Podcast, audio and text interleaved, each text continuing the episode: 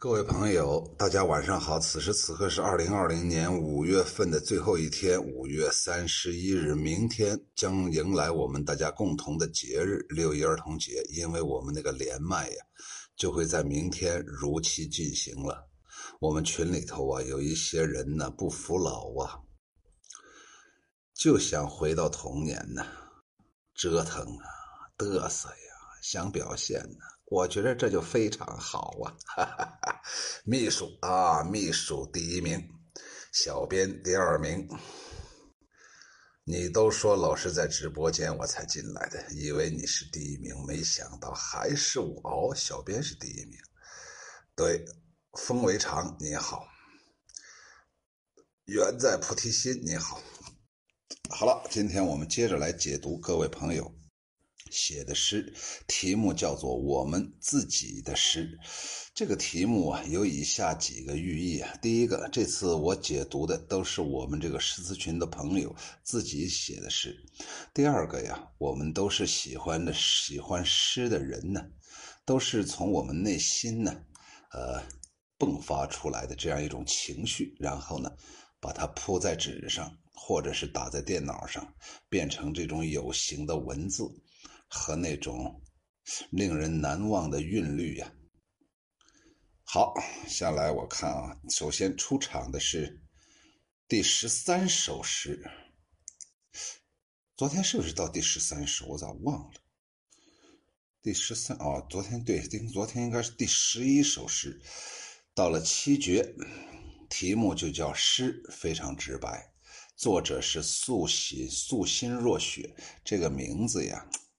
好，素心若雪，没有香味儿，但是有清爽的那样一种节操啊，让我就想到了呢，到底是雪花呢，还是梅花呢？反正啊，就是没啥味道，但是呢，很有韵致啊。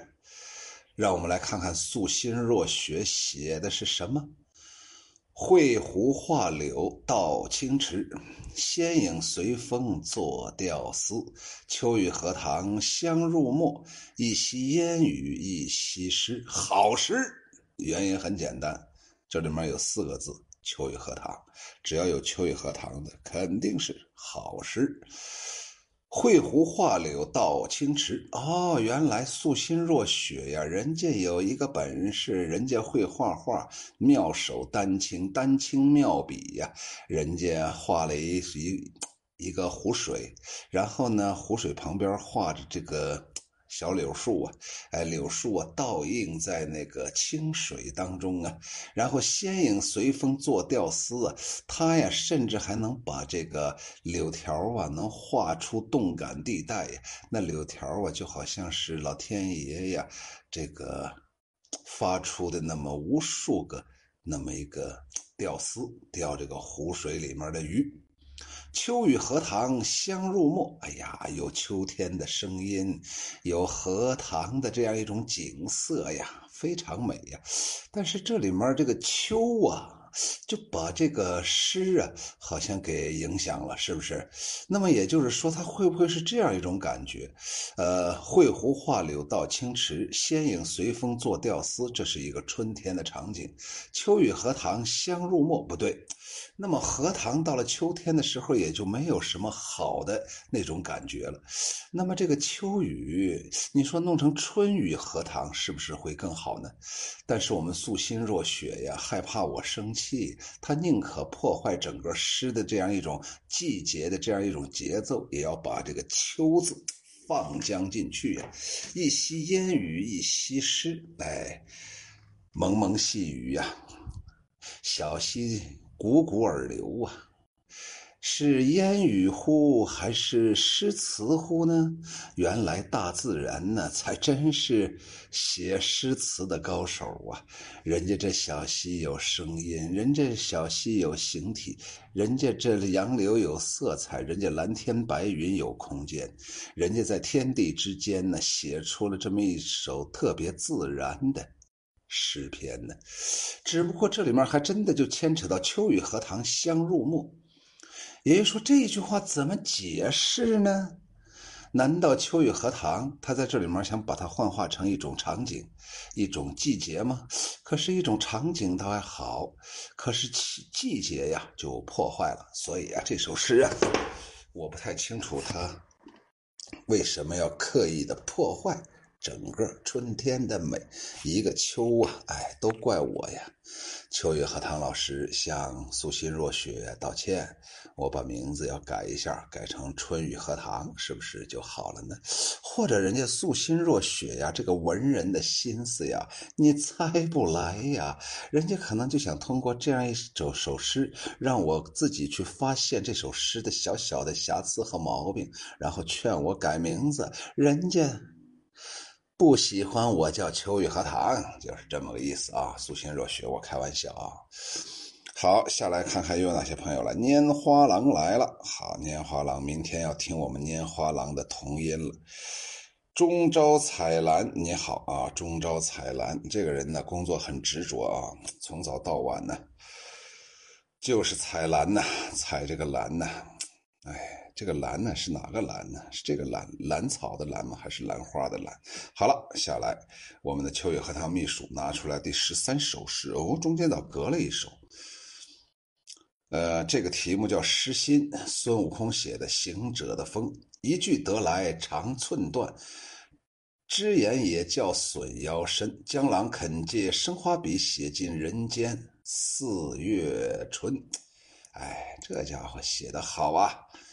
写的好，原因很简单呐，这里面用了一个小小的典故啊，我来把这个典故给大家搜一下，叫做“生花妙笔”呀，“生花妙笔”呀。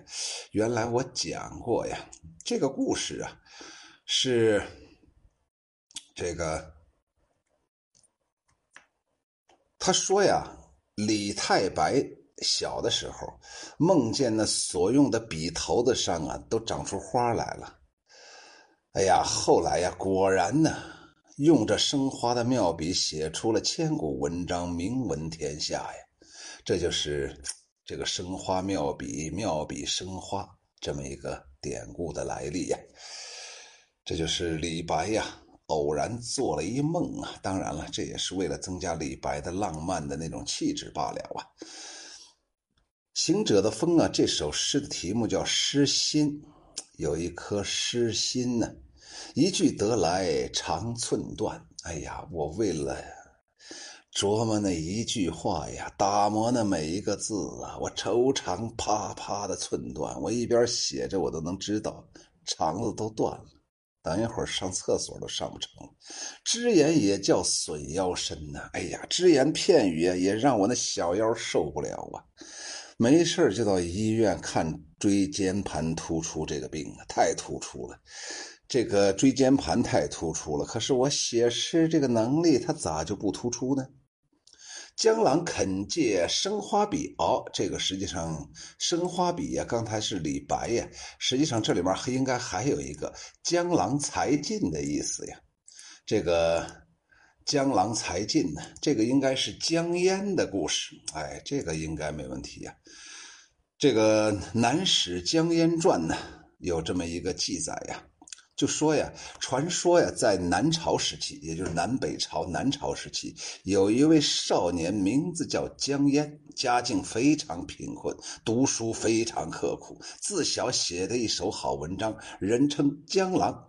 这个郎啊，古时候是对人的尊称啊，比方说秋雨荷塘郎、秋郎，哎。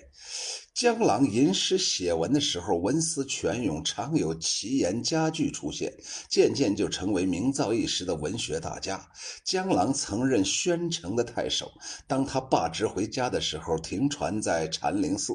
夜里呀，他梦见一个自称叫做张景阳的人说：“以前我送给你一匹锦缎，现在该到还我的时候了。”江淹于是就从怀中抽出了几尺锦缎。那个人很生气，说他怕锦缎裁剪的快没有了。正在埋怨的时候，见秋池，也就是当时另一个文人站在他的旁边。张景阳便对秋池说：“剩下这几尺也做不了什么了，就送给你吧。”还有一次，江淹在凉亭午休，又梦到一个自称叫郭璞的人，对他说。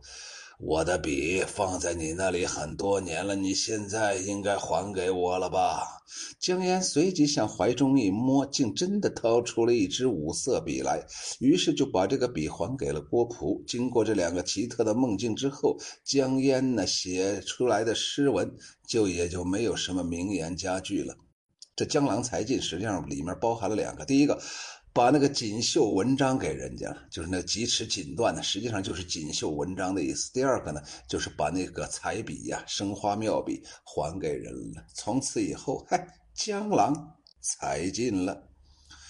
江郎肯借生花笔呀，那就是江郎啊！你什么时候把这个你的那个彩笔，在你没还给人家郭璞老先生之前，你让我孙行者用一下呗？让我干啥呀？我要写尽人间四月春呢！我要把人间四月天。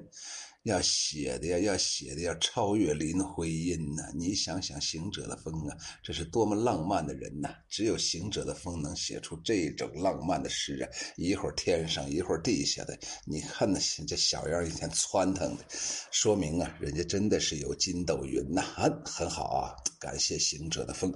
下来让我看看啊，秋雨荷塘小编已经分享了我的直播间，拈花郎分享了我的直直播间，幺三七六六九二只问老师好没有？分享老师的直播。间你这样做不好，空空幽兰 分享了直播间，呃，好了，第十五首，嗯，这咋今天咋不不不不接续啊？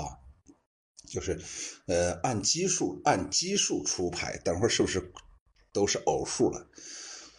五绝寻乐啊，寻寻个乐子啊！出手简，庚子孟夏于全城，就是庚子年呢，在初夏时节，人家在济南写了这么一首五绝呀。修言短长句，只欲写无真，平仄又成韵，熬心也喜人呐。你不要说什么长短句，你不要说诗，也不要说词。我只想表达一个意思，我不管写诗还是写词，我都想表达我内心最真实的东西。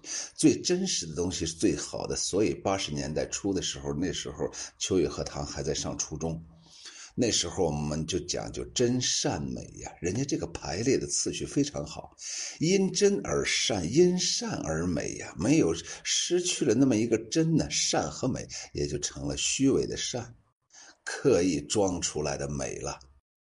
平仄又成韵，哎呀，我写那诗词啊，那平平仄仄，平平仄仄仄，平平仄仄平，那好听完了。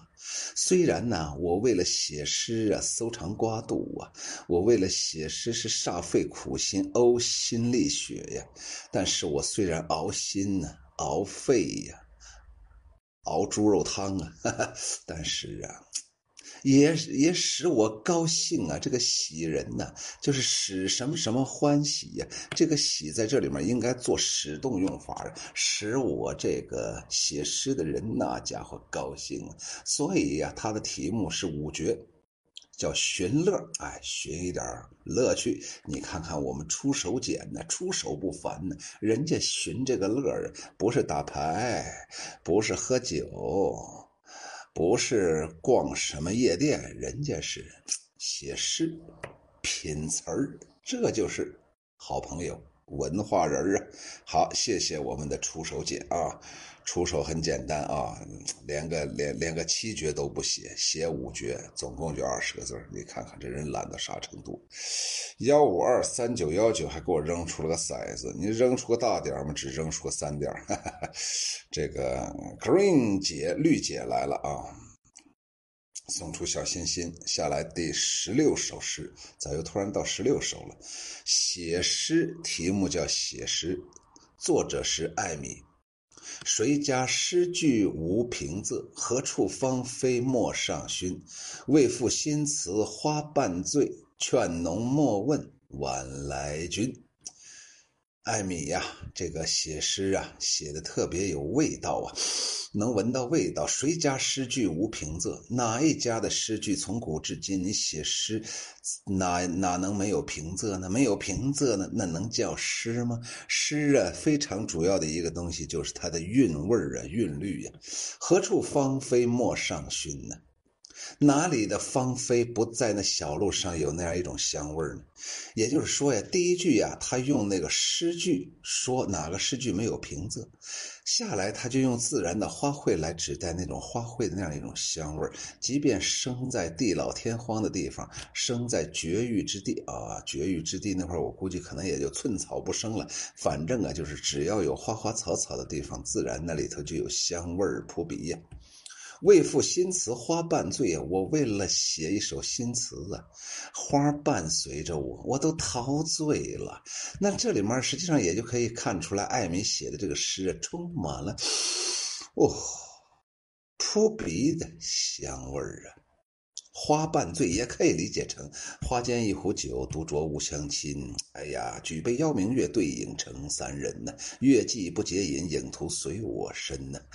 呃，暂伴月将影，行乱须及春呢。我无影影乱，我咋背不下去了？哎呀，我就是喝醉了酒啊，坐在花丛中啊，飞呀飞呀。呃，不是写呀，写呀，写出一首诗啊！劝农莫问晚来君，劝你呀，不要问晚来君啥意思呢？晚来君难道是个典故吗？还是呃回来晚的我呢？所以这个晚来君在这里面，呃，也是一个事儿。让我查查这个晚来君呢有何解释呢？好像也没有啥解释。晚来君，那就是回来晚的人了，那就是那言下之意，劝农莫问，你不要问我回为回回来为啥晚了，我写诗去了，你知不知道我是搞的多么高雅的事情？你是不是又睡了一觉了？你这个大懒虫！所以啊，这个艾米啊，这首诗啊写的有味道，而且呢还能揭示出诗的本真呢，就要有平仄，而且他为了说这个诗的平仄呀，呃。放放开了说，所有的那些花花草草所在之地呀，都有那个熏熏的那样一种香味儿，那样一种淡雅的那样一种质地呀。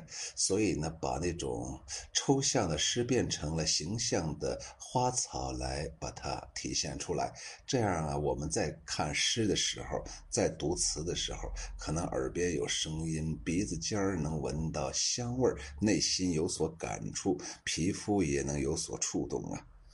幺五二三九幺，老师好，还送了五朵小红玫瑰，谢谢啊！这个我们的秘书又拿出来第十七首诗，兰姐姐写的诗愁，平仄诗词令我愁，不觉金虎又西游，饭香菜好正围坐，好像缺杯来润喉。不觉金虎又西游，这里面的金虎是什么东西呢？让我查一查，哪个金呢？金字的金，虎是哪个虎呢？就是那虎头虎脑的虎，哎，老虎虎的虎。现在让我们看看金虎是啥呀？是哺乳哺乳纲食肉目下的猫科豹属动物，分布于印度等地。金金虎是孟加拉金黄色的变种，全身都是金黄色。哎，我估计可能不是这个金虎的意思呀。然后下来我看看金虎又西游，那个金虎西游又是个什么什么意思呢？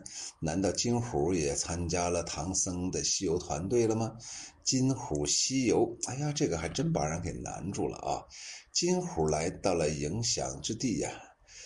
呃，金虎铠甲啊，西游，那这是动画片啊。呃，写这个，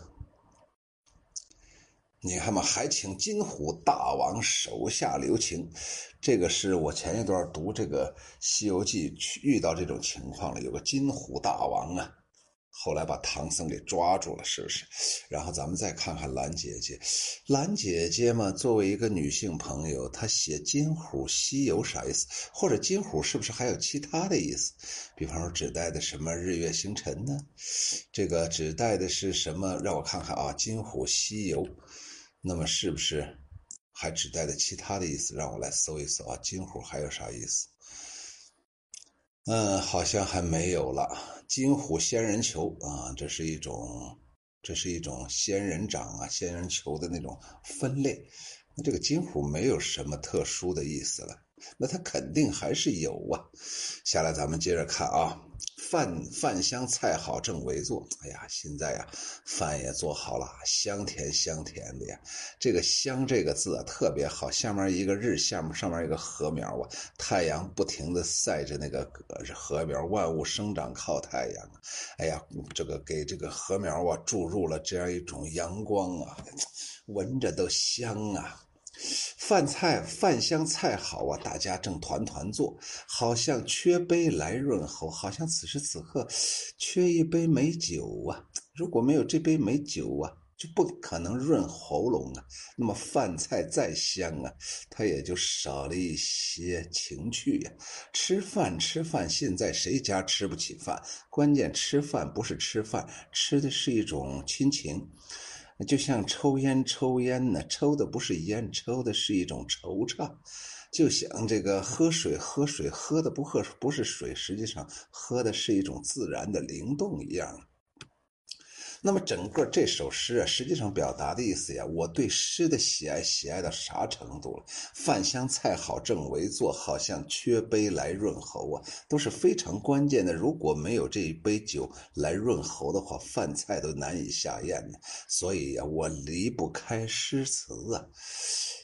那么这里面就牵扯到“不觉金虎又西游”这句话到底怎么解释呢？还真的把我给难住了。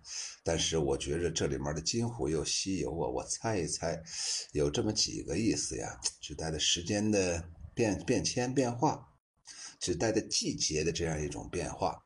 呃，同时呢，是不是刚才那个动画片里面那个呃？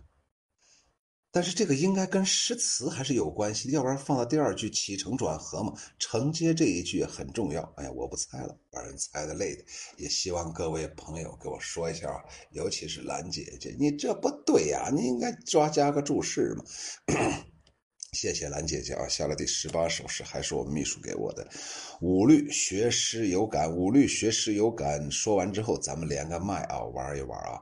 五律学诗有感。呃喵呜写的，斗士独怡然，兰心有洞天。闲敲平仄律，慢咏古今联。墨墨尽无加垢，诗成少妙篇。红妆窥镜老，无悔对流年。哎呀，真好啊！不爱红妆爱武装，说明这个喵我是个女性朋友。她说：“斗室独怡然，我就一间斗室，坐在我的书房里面，我特别怡然。你看我在斗室之间呢，但是我胸胸有万丈豪气呀！哎呀，胸中自有天地呀，兰心有洞天，你看看。”这个兰心呢，兰心蕙质啊，一般都指代女性的那样一种内心的美和那种气质优雅高雅呀。兰心有洞天呢，虽然呢小小的斗室，但是呢限制不了我的思绪呀。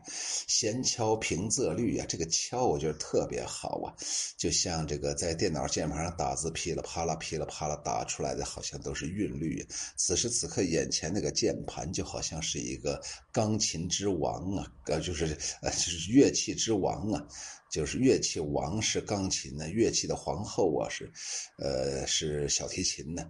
就好像乐器之王啊，皇皇帝一样啊，就好像是敲击着那个钢琴的琴键一样啊，到处都有平仄的这样一种感觉呀，然后慢慢的吟咏着古今的佳联啊，墨尽无加构，妈呀，我把这个笔墨都用尽了，电脑都死机了，都敲死了，可是我现在还是没有特别好的这样一种构思啊，诗成少妙篇，即便好不容易凑了一首诗吧。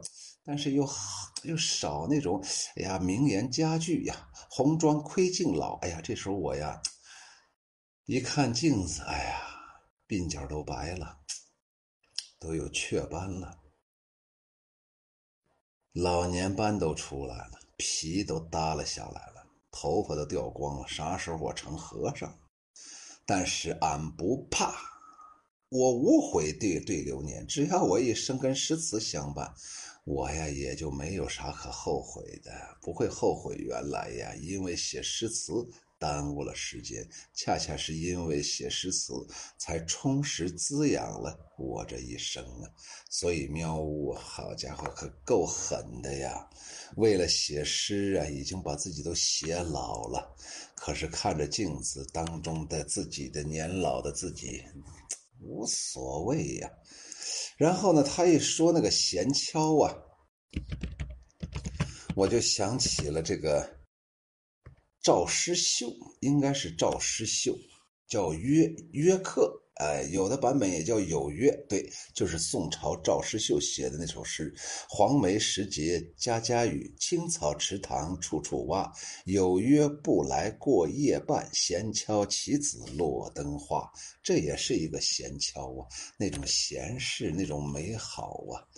哎呀，那种没有战争、没有内乱、没有政治地震、没有各种限制，言语很自由，各种各样的话你都可以说。然后呢，又是黄梅时节，家家雨，家家都下雨，下下下半个多月也没地儿去呀。跟青草池塘到处都是蛙声，有雨声有蛙声啊，自然天籁也真是。有约不来过夜半，哎呀，隔壁老王跟我都约好过了半夜，咋还不来呢？我一个人蹦蹦蹦敲。靠着围棋子看那灯花啪啪往下落，哎呀，简直非常好啊！有动感，有神态呀，我都能想到赵师秀我当时是怎么样坐着，然后是怎么样拿哪个手敲，哪哪个手他还他是拿两个手指头夹着这个这个这个棋子砰砰砰敲，然后整个非常静啊！哎呀，你看着家家雨，你看那处处蛙呀，实际上家家雨处处蛙呀，这里面实际上啊，黄梅时节的雨呀。那雨不大，就是一个连绵不断的连绵，把门窗关上也就听不清楚了。只不过用这种有声来衬那个无声，最后那个敲棋子啪啪打在桌子上那个声音呢，打的是惊心动魄呀。所以啊，在这里面这个谁呀，喵呜啊，不是喵呜，就是喵呜，也用了一个弦敲平仄律。哎呀，弦敲平仄律，这里面弦敲和慢咏。恰恰能够证明无悔对流年，也就是在这闲敲和慢咏当中消耗了自己大半个人生了。所以呢，即便如此，我也非常愉快。只要我时间呢、生命啊，总是需要来消耗的。关键是看消耗在是不是有意义的。事情上了，就像秋雨荷塘也很自豪。我每天晚上跟各位朋友聊天然后呢，我也能学到很多东西，各位朋友呢也能得到一点点享受，这就非常好了。下来咱们聊个天啊，这个安和慎独你好啊，生花妙笔，哎，生花妙笔，我们秘书来了啊，秘书在这又写了。呃，张少红你好，不是生花妙笔是江烟吗？他有两个版本，刚才我都说了，正郎啊，正秘书，正郎，正郎，哎呀，就是内心非常正的郎，拈花郎，正郎，哎呀，那我们这个群里现在成了狼群了，狼图腾，哈哈超然台上先分享了直播间，蚯蚓螳螂，简称秋郎，哈哈哈哈厉害啊！那秋雨荷塘小编边郎啊，边郎啊。我在直播间里发了个红包，手慢没有啊，生花妙笔。好了啊，张少红分享了直播间，这手落了吧？啥呀？忙晕了啊！好了，啥玩意儿忙晕了？这我现在可把后面看一看，咱们那个开始那啥连麦啊。谁家玉笛暗飞声，散入春风满洛城。此曲此夜曲中闻折柳，何人不起故故园情？这个杏林后学，呃，拿这一首是干啥呢？好了，哎呀，这咋后面还有诗呢？我先，我先，我先跟各位朋友先聊个天啊，聊个天意思是到晚上了。金虎就是太阳哦，对，那我就说，那我刚才就说了，金虎，金虎是太阳，那个不是三足乌吗？嗯，金虎它也有太阳，是是有这种想法，那还好啊。那我就说指的是碎石时间的流转，那我就猜的对着呢。好，谢谢啊，谢谢，这个。上九用六啊，对，这就是易经啊。我下来就要说周易，读周易，周周易解读周易了啊。下来我看看啊，年画廊来了。好了，下来我直接连麦吧啊。好了，看看有谁来啊？看看有没有人来。现在已经半个小时了。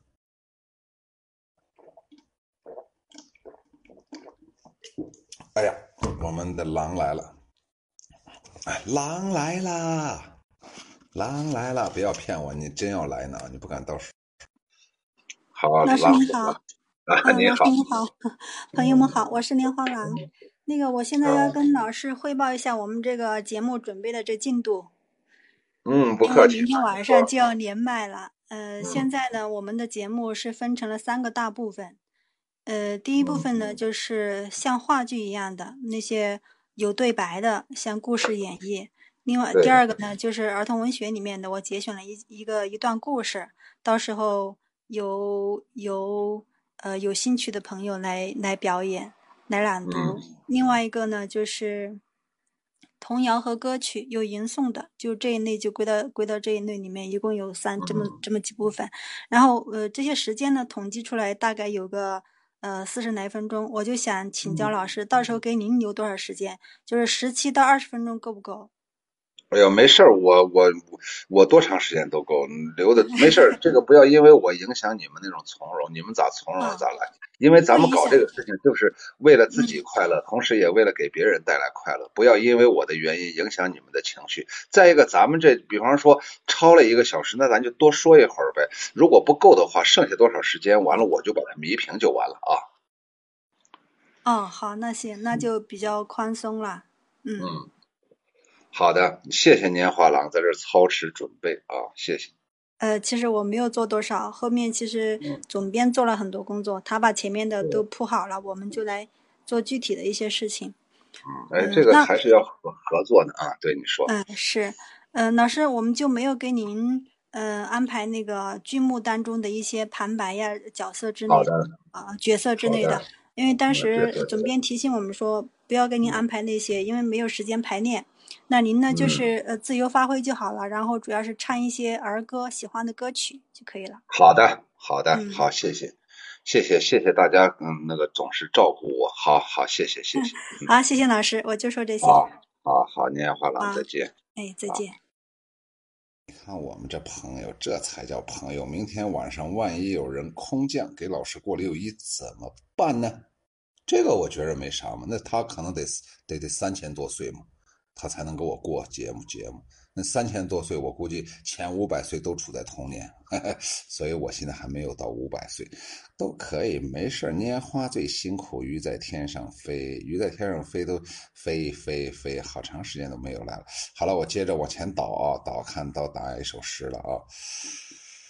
这个刚才到哪一首诗了啊？让我看看，嗯，生花妙笔，对，好，到第十九首诗，作者是于正好，哎，刚好啊，刚好啊，呃，到半个小时的时候讲于正好，哎，剩下的这点总是好的。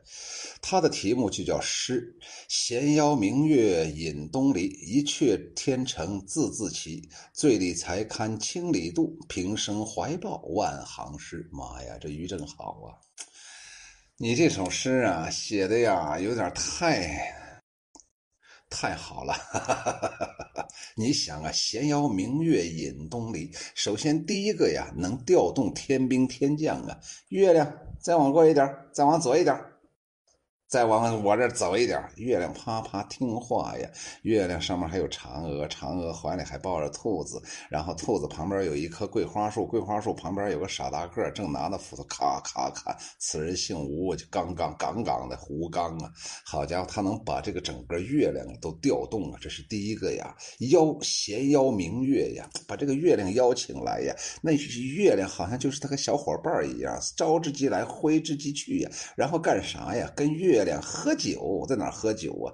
跟陶渊明一块喝酒啊，把把酒东篱东篱，在东篱笆东边那个篱笆篱笆墙那块啊，呃，在那喝酒啊，一阙天成字字奇，好家伙，写一个上一片呢，那就是自然浑然天成啊，每个字都那么奇巧啊，你想想啊，这。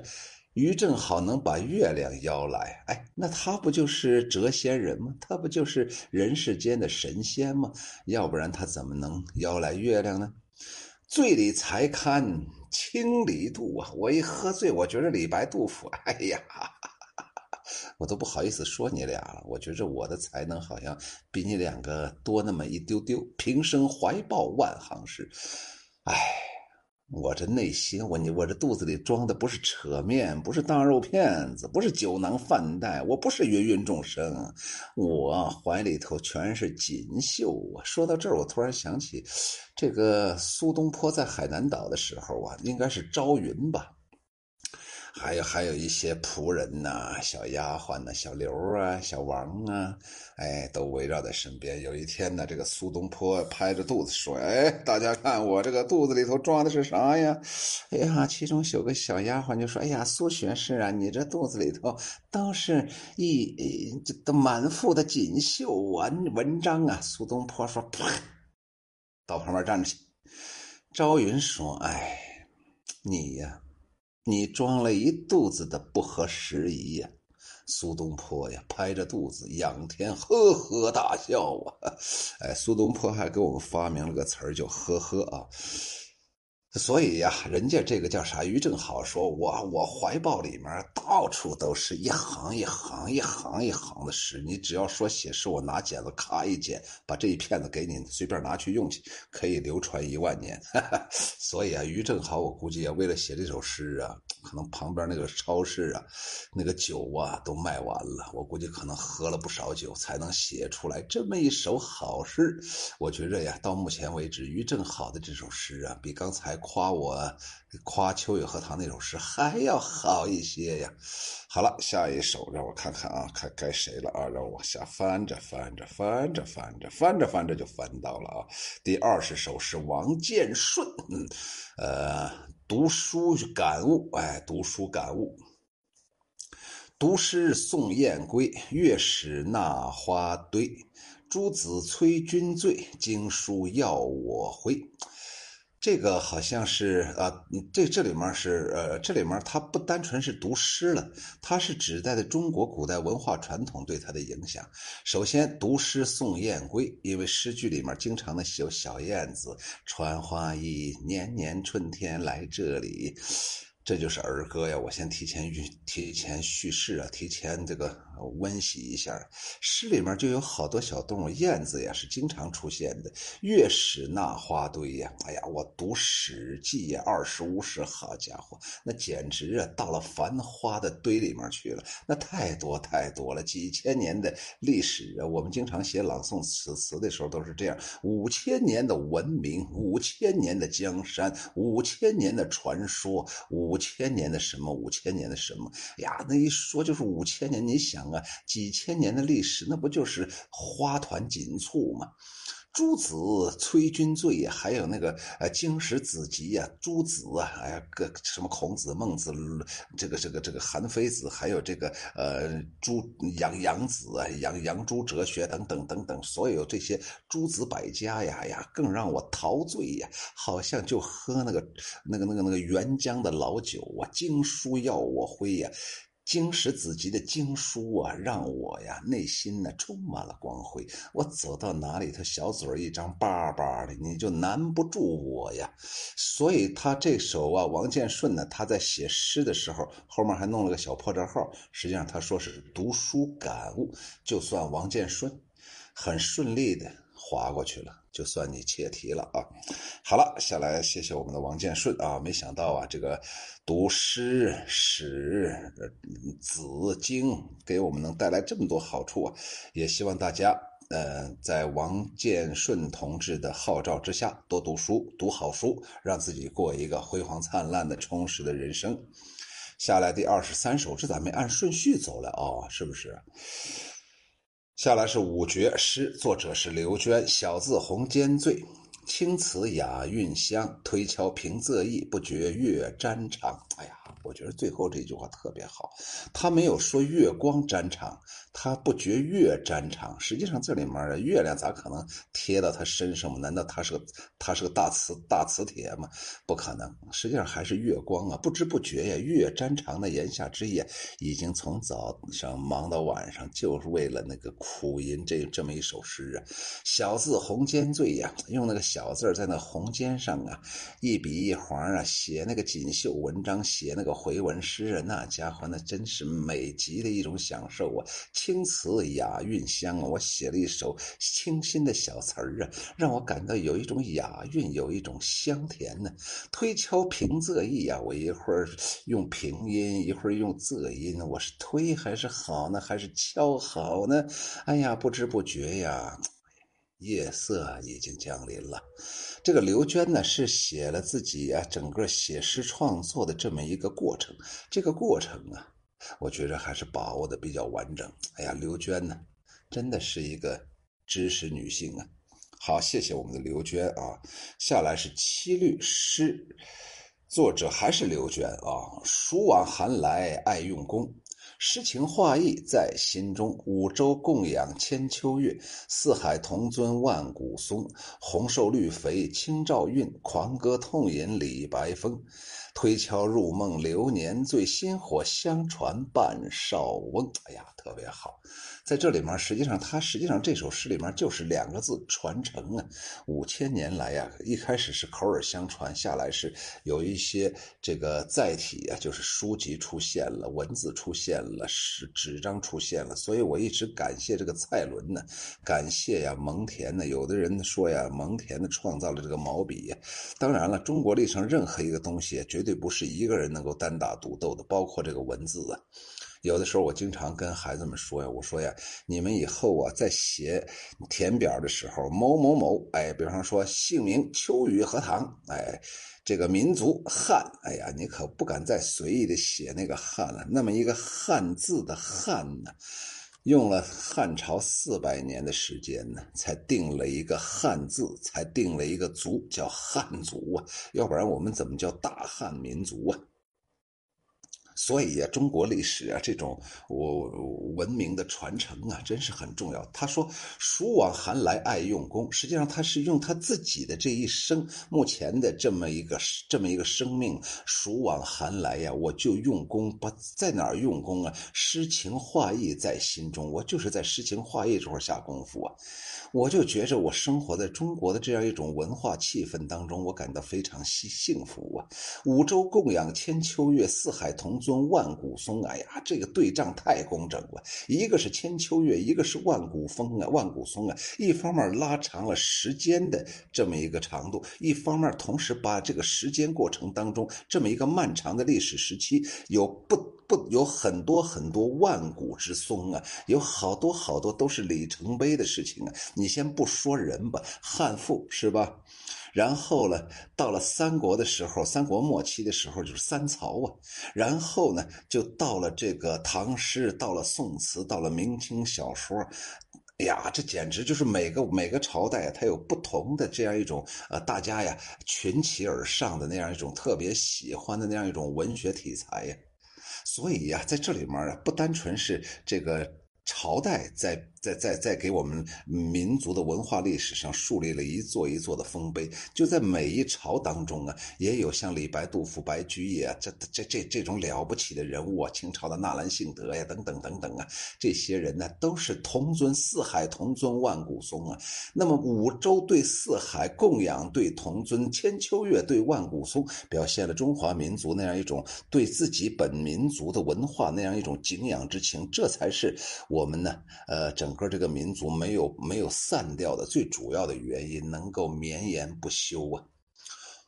下来他就具体了，他觉着呀，我这写的有点太。太太宽泛了，哎，我给你举俩举俩举两个呃例子呗，红红瘦绿肥清照韵，哎，李清照啊，那时候啊，嗯，还还没结婚呢，应该是还没结婚，还有点娇娇娇娇气呀，哎呀，试问卷帘人，嗯，这个应是绿肥红瘦，哎，就是这么他写的词，然后呢，这李白好家伙呀，狂歌痛饮呐。成了一个李白之风啊！一个是宋朝的一位女性词人，一个是唐朝的一位男性词人，说明了在中国文学史上，男女呀，这都非常厉害呀。推敲入梦流年醉呀，哎呀，我就我我晚上睡觉的时候，我都在那推敲诗词啊。薪火相传半少翁啊，这个少翁啊，到底是谁呢？这个我还查了一下，少翁啊，据说是西汉时期有一个人呢，是一个方士啊。这个呃，后来呢，被后来被汉武帝给杀掉了。薪火相传半少翁，这个少翁到底是哪个少翁？真的还不好说，这个里面啊有好有好几个关于少翁的故事，因为这个少翁本来名字就叫李少翁。反正不管怎么说吧，还是要继续的，呃，伴随着少翁，呃，接着进行我们这个文化传承啊。好了，是不是就完了？看看还有没有了啊？他想说的是金乌，再说成这个金虎了啊，意思是到晚上了，金虎就是太阳，好吧？这个我看还这还有人给我在这逗这个啊，大鸭小小鸭大，我咋记着好像差了几首，是不是？昨天晚上万啊，我都都刚才说过了啊，这都说过了，万一有人空降啊，吴刚跟嫦娥是什么关系？吴刚跟嫦娥神马关系都没有，神驴关系也没有，神狗关系也没有。吴刚不喜欢嫦娥，嫦娥不喜欢吴刚。我来给你说一下为啥是这样。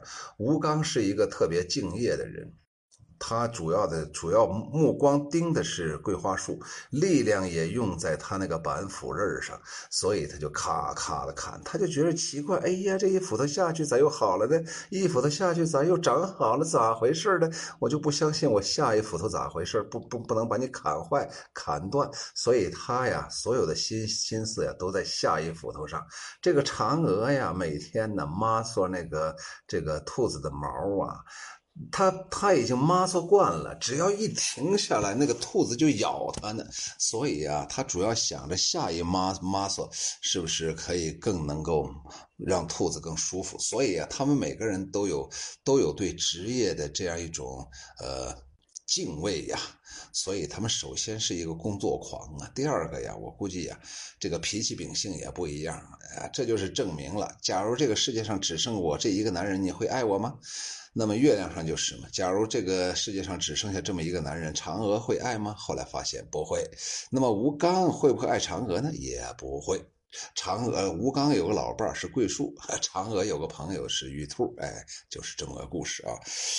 这个老师讲讲，刚才讲完了呀。啊啊，讲啥呢？我也有首诗：群贤毕至画律诗，画诗律；少长闲集听秋雨，闲敲键盘小心心。荷塘有约乐相遇。我零年少，首先这个韵脚啊，这个平仄压的每个最后一句话最后一个字韵脚压的那个不是很好。这个群贤毕至，少长闲集，这就是《兰亭序》当中的有名的句子呀。啊，那个。这个岁在癸丑啊，暮春之初啊，哎，这个是就是那样开篇的啊。闲敲键盘小心心呢，荷塘有约乐相遇啊，这是夸秋雨荷塘，说明秋雨荷塘啊，这个直播呀，现在已经深入全国人民的人心了，是不是？吴刚跟嫦娥什么关系啊？吴刚跟嫦娥什么关系？老师讲讲完了，还让我讲。呃，进诗词群嘛，搜老师的公众号“秋雨荷塘”，哎，顺便到这宣传一下，宣传宣传完之后，我就，我咋记着好像还差几首诗呢嘛？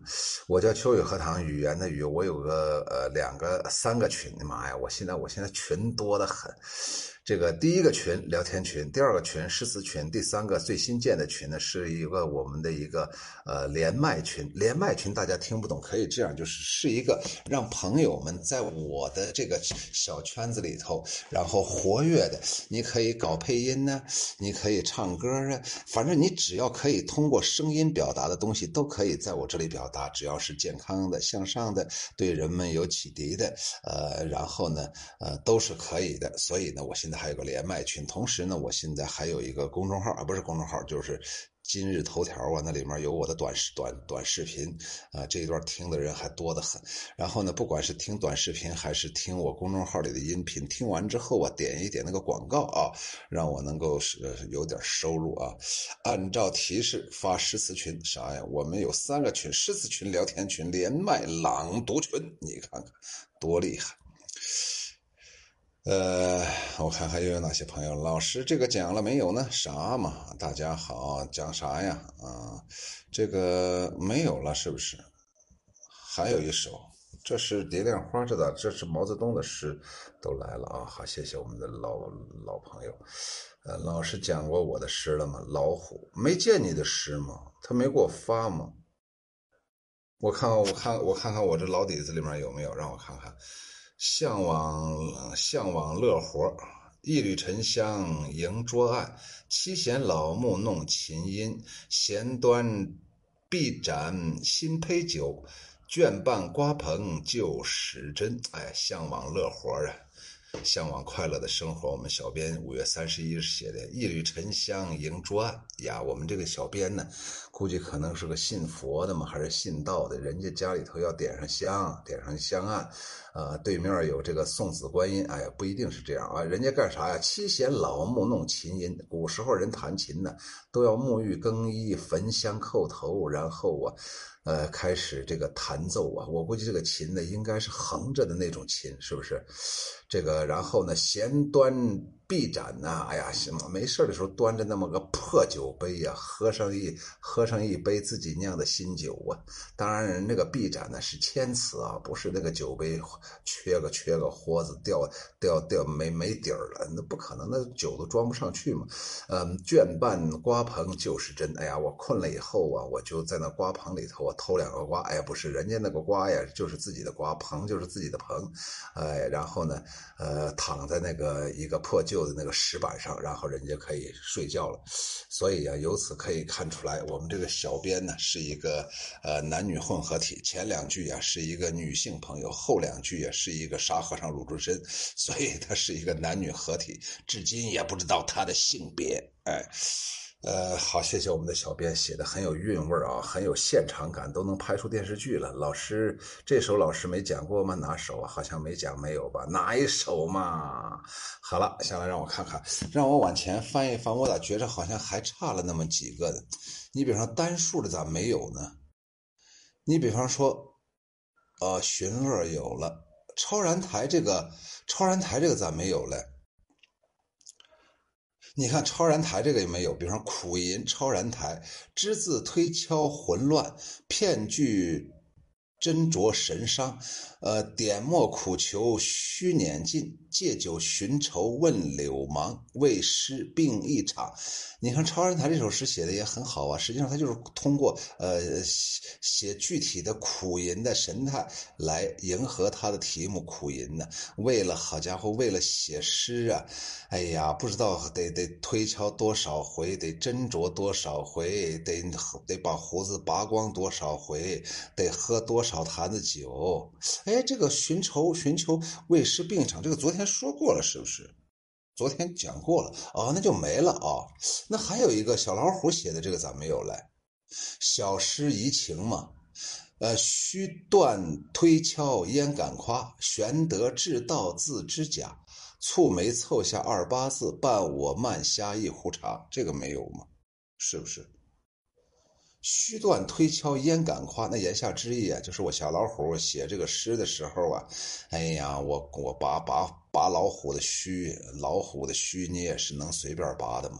然后呢呀，向我推敲啊，我这种严谨的作风，这怎么敢也敢虚夸呢？玄德至道自知假呀。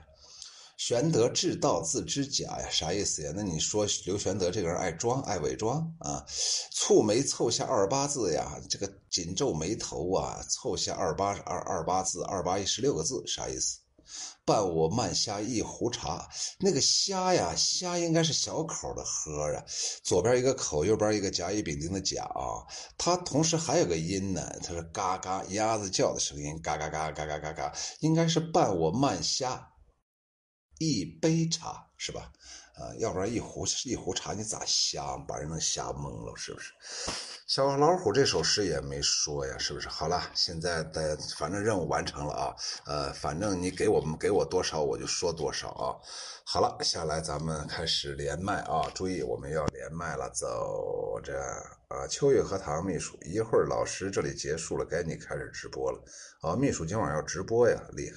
你想想，秘书都直播了，你想想我的秘书，谁的秘书？我的秘书。我是谁？我是秋月荷塘。我的秘书谁？秋月荷塘秘书。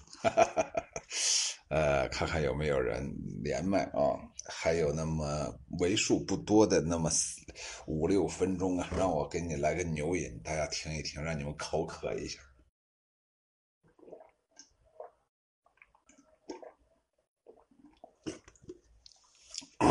嗯，咋没有人来？呃，我数上，我数上一百个数啊，数上五个数啊，一、二、三、四、四点一、四点二、四点三、四点八、四点九、四点九一。四点九二，这人咋都没人来吧？是不是？呃，直播排练啊，欢迎老师围观。这个直播排练在哪儿直播排练呢？是在那个……呃，我咋不知道你们在哪儿排练？等会儿我听听。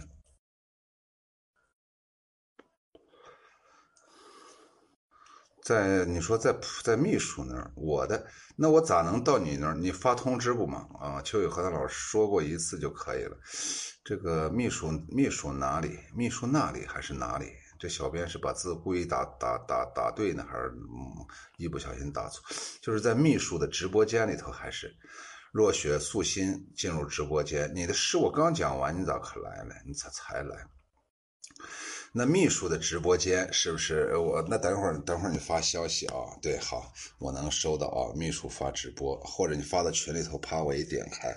然后我听你们几个老娘们在里面聊天几个几个小鲜肉在里面聊天啊，让我听。这老娘们和和和和和老爷们在一块能能能发出同音，能给呃明天的小朋友这个带来快乐。哎呀，那我们真是功德一件呢。我们都是好人，好人碰对了，而且还能发挥自己的才能和才华，这简直啊赛过神仙呢。老师好，同学们好，我有事儿误了直播。素若雪素心，今天那首诗写的还好的很，刚才还说过了，让我再连一下麦，看看有没有人来啊。这个，嗯，这场外的朋友是不是不行？必须在线才能连麦，在线的现在有这么多人，场外是四百多人，那也就是说，现在呃，场内的人可以连麦。呃，场外的人能听到连麦的声音，嘣嘣嘣嘣嘣，还有三分钟了，还有三，哎，那咋就今晚没人了啊？康尼一二九九连麦，你看这人都是这样，你推我一下，我推你一下，他自己就不来，永远都是这样，嗯，嗯。让我听啊！你说好听的儿歌啊，好听的儿歌，我今天我就唱一首啊，让我 让我嗯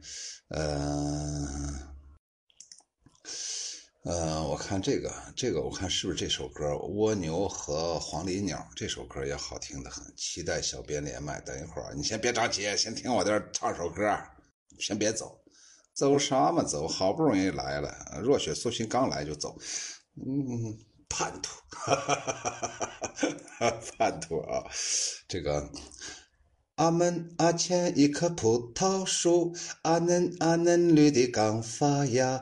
蜗牛背着那重重的壳啊，一步一步地往上爬。阿树阿上两只黄鹂鸟，阿嘻阿嘻哈哈在笑它。葡萄成熟还早得很呐，现在上来干什么？阿黄阿黄鹂儿不要笑，等我爬上它就成熟了。哎。啊，哎，好听。那我再再唱一首啊，我觉得这儿歌我还都挺喜欢的啊。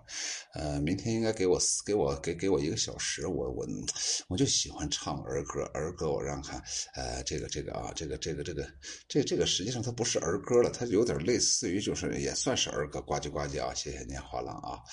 这个小兔子乖乖，把门开开，快点开开，我要进来。哎，小小兔子乖乖，把门开开，快点儿开开，我要进来啊！就这个，这个歌我觉得好像也挺好玩啊。让我再看看还有没有这个，呃。嗯，我看还有啥啊？打电话儿歌，这我咋还没有听过啊？捉泥鳅，哎，这个歌我记着好像，呃，好像比较熟悉。老师好可爱啊！一喵呜，一喵呜也好，喵星人啊，让我看看这个，这个，这个，这个啥玩意儿？这叫啥玩意儿？捉泥鳅，捉泥鳅这个儿歌啊，让我看看捉泥鳅啊，捉泥鳅是包美胜啊，包美胜的。呃，演演唱的歌曲啊，我看看，池塘里水满了，雨也停了，天边的稀泥里到处是泥鳅。天天我等着你，等着你捉泥鳅。大哥哥好不好？咱们去捉泥鳅。小牛的哥哥带着他捉泥鳅。大哥哥好不好？咱们去捉泥鳅。池塘里水满了，雨也停了，天边的稀泥里到处是泥鳅。天天。我等着你，等着你捉泥鳅，大哥哥好不好？咱们去捉泥鳅，好，走着，走着捉泥鳅去了啊！比原唱还好，谢谢啊！您好了，你总是这样虚伪的夸奖我。门前大桥下游来一群鸭，嘎嘎嘎，嘎嘎嘎，嘎嘎嘎嘎嘎。啊，不得了啊！羞死原唱了，妈呀，这不得了，羞死我了！这个我们队里喂了鸡呀，什么鸡？什么鸡会唱吗？是公鸡还是母鸡呢？好了，各位朋友，今晚咱们就到这里。好了，转移阵地，咱们去听我秘书的直播啊！好，再见。